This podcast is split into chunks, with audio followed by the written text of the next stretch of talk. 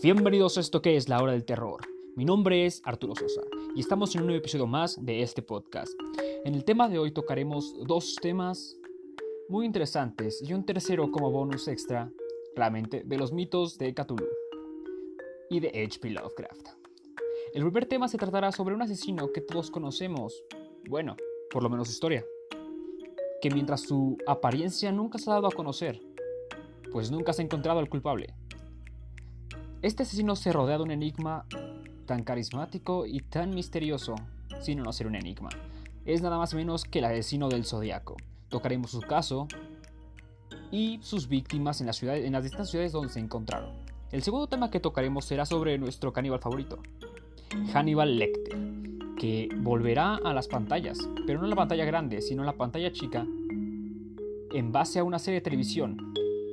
Pues entonces Comencemos.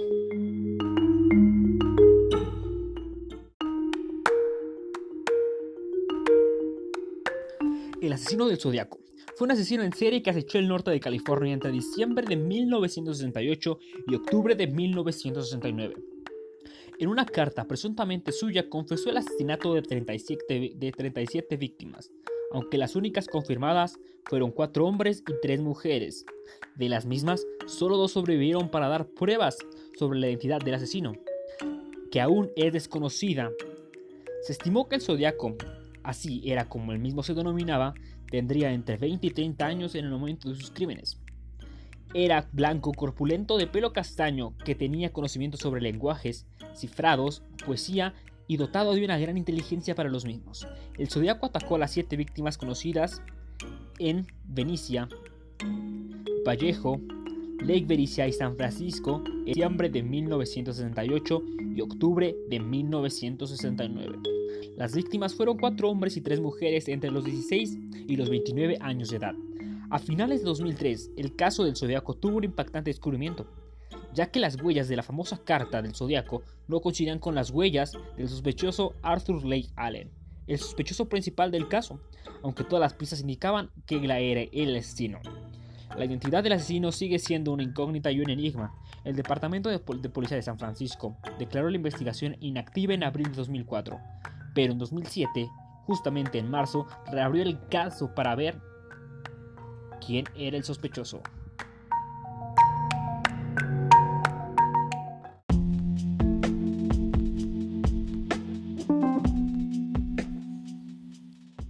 Comprobadas.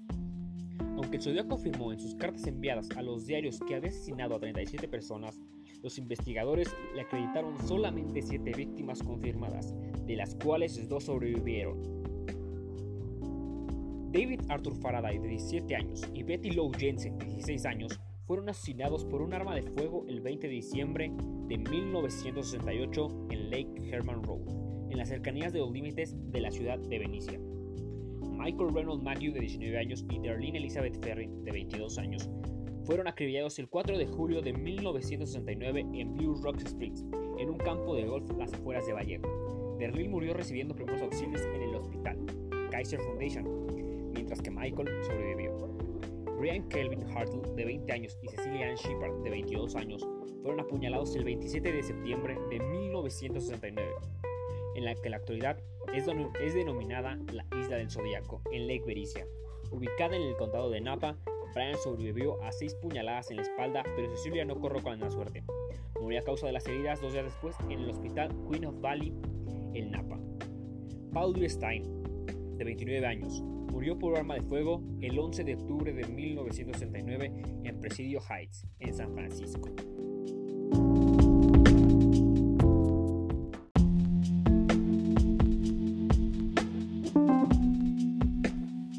Víctimas potenciales. Otras personas han sido identificadas como víctimas potenciales del zodiaco, aunque las pruebas no son concluyentes y no todas son aceptadas como víctimas de ese asesino.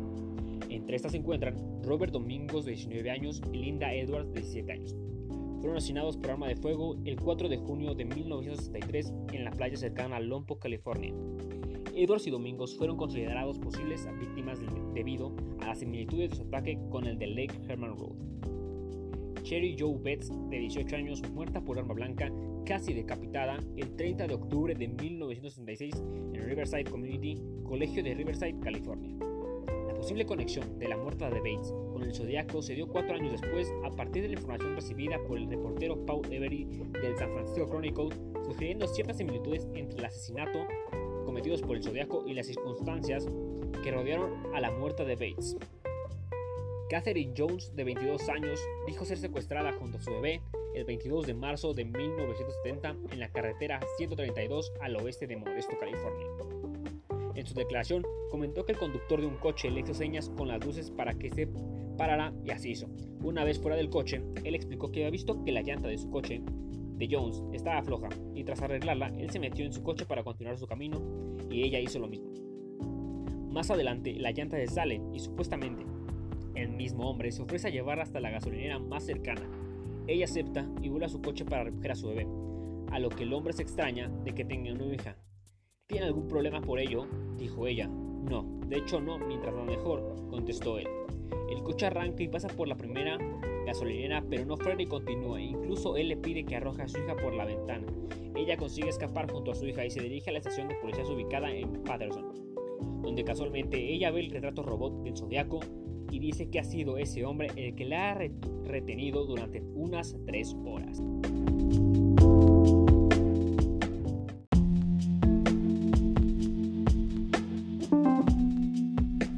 Donna Lass, de 25 años, fue vista por última vez el 26 de septiembre de 1970 en South Lake Tahoe, California. Una postal con la dirección condominios Forest Pines anotada al reverso fue recibida en electrónico el 22 de marzo de 1971. Fue interpretada por algunos como una afirmación del zodiaco de llevar 13 víctimas.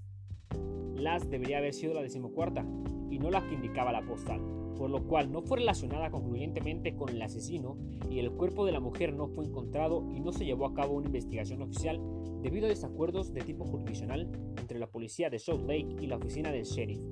Al día de hoy no se sabe si el crimen fue cometido ni dónde está Donna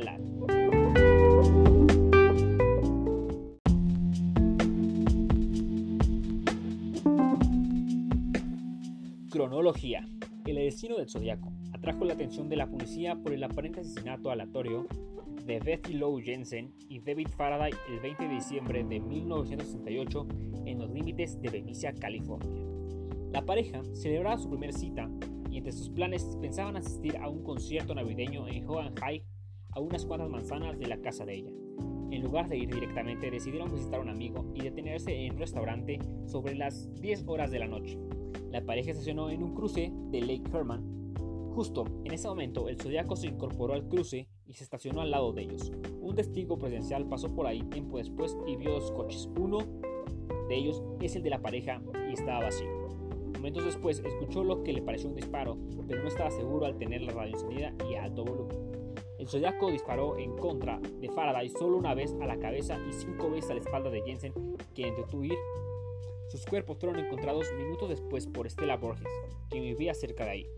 Dio aviso al capitán Daniel Spita, el oficial William T. Warner y el detective y sargento Les Hundland de la oficina del sheriff del condado Solano. Investigó el crimen, pero no se encontraron pistas sólidas.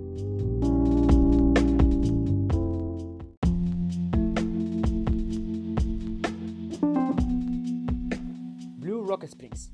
Michael Maggio y Darwin Ferrin fueron agredidos por un arma de fuego en la madrugada del 4 de julio en 1969 en el aparcamiento de un campo de golf en Blue Rock Springs, en Vallejo. Tan solo se encontraban un poco más de 6 kilómetros de, distancia del anterior asesinato. La pareja estaba en el coche de ella cuando a su lado aparcó otro coche cuyo conductor salió para volver 10 minutos después. Una vez aparcado detrás de ellos para evitar que se escaparan, el zodiaco se acercó al coche y les alumbró directamente a la cara para cegarlos. Entonces disparó con una, una Luger de 9 milímetros a las 0.40 horas de la madrugada del 5 de julio de 1969. Una llamada anónima, efectuada por el hombre, informó al departamento de policía de Vallejo lo sucedido. Y no solo eso, confesó que él lo había hecho y que era el asesino de Jensen y Faraday. Asesinados hace nueve meses, la policía arrastró la llamada proveniente de un teléfono público de una estación de servicio entre las calles de Springs y Tulum. El zodiaco estaba a menos de un kilómetro de la casa de Ferren y a pocas calles de la oficina del sheriff. Ella fue declarada muerta en el hospital. Él sobrevivió al ataque a pesar de haber recibido disparos en el rostro, el cuello y el pecho.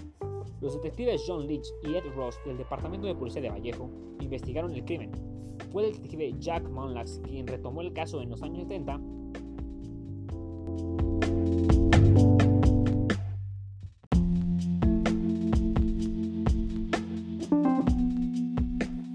En el libro del Zodiaco, escrito por Robert y publicado 17 años después del crimen, se dice que el asesino era un cliente habitual de Terry's Waffle House, donde Ferry era camarera. El Zodiaco, admirador de la joven, podría haberle confesado los dos primeros asesinatos y arrepentido por temor a ser denunciado, la mató. O tal vez lo hizo porque ella lo estaba chantajeando. Los argumentos parecen carecer de fundamento. A pesar de ser el argumento de la obra de Zodiac Killer de 1971 y del libro del mismo nombre de 1979 de Jerry Wiseman, así como de una historieta publicada en el Chronicle por Bill Wallace. Criticando la teoría esgrimida por Robert Grassman, se ha indicado, de acuerdo con este mismo, la víctima en cuestión, Darlene Ferry, se comprometió en una intensa discusión con un extraño misterioso. Grassmith cree que es un hombre identificado solo como Lee, el apodo más frecuente usado por Arthur Lake Allen, según dicho autor. La persecución en coche por Blue Rock Springs terminó cuando el desconocido se acercó al vehículo de Ferren y procedió a abrir fuego contra las víctimas. El compañero de Ferren vivió para contar una historia muy diferente, y los informes originales de la policía refutan muy eficazmente esta versión de los hechos.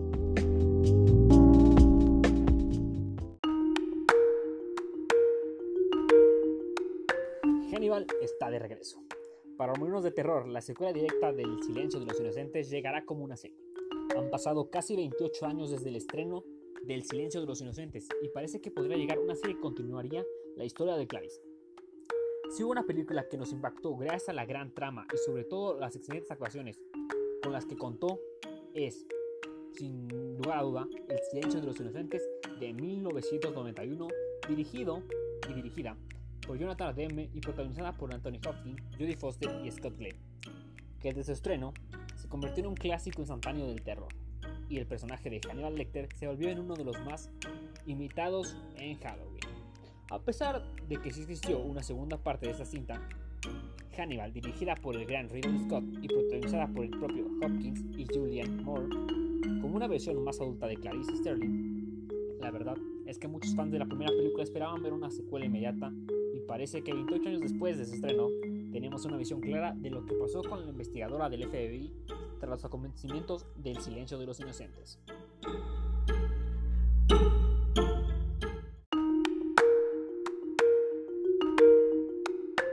De acuerdo con Deadline, la SBC está trabajando en una serie inspirada en este personaje creado por el escritor Thomas Harris.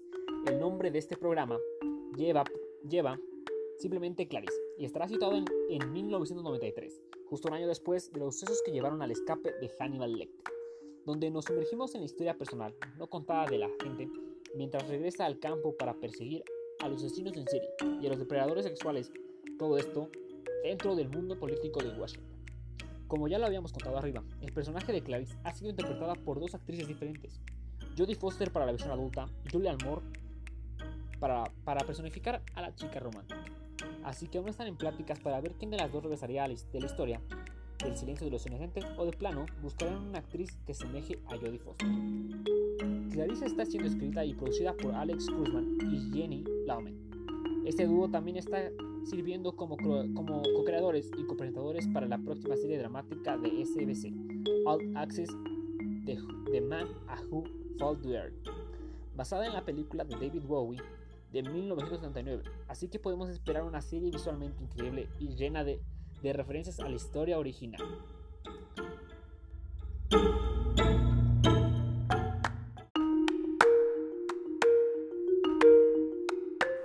Ya para acabar el podcast, ¿por qué no acabarlo de una manera interesante? Con un mito corto, o más que esto, un mito corto es un relato extraído de las obras de H.P. Lovecraft. Así que, empecemos con esto. Los ciudadanos de Innsmouth eran híbridos, no eran un rumor a voces, es que se notaba a simple vista cómo las generaciones de este pueblo evolucionaban a algo muy raro y diferente a un ser humano. Esto empezó a suceder después de que los habitantes humanos tomaban el tercer voto de la Orden de Dagon. ya que empezaron a casarse con los profundos y tuvieron hijos con estos seres que adoraban a Dagon. El resultado fue normal, pero con el paso del tiempo desarrollaban rasgos de los profundos hasta parecerse casi como ellos. Luego de la transformación total, se retiraron a las aguas a vivir donde habitan los profundos.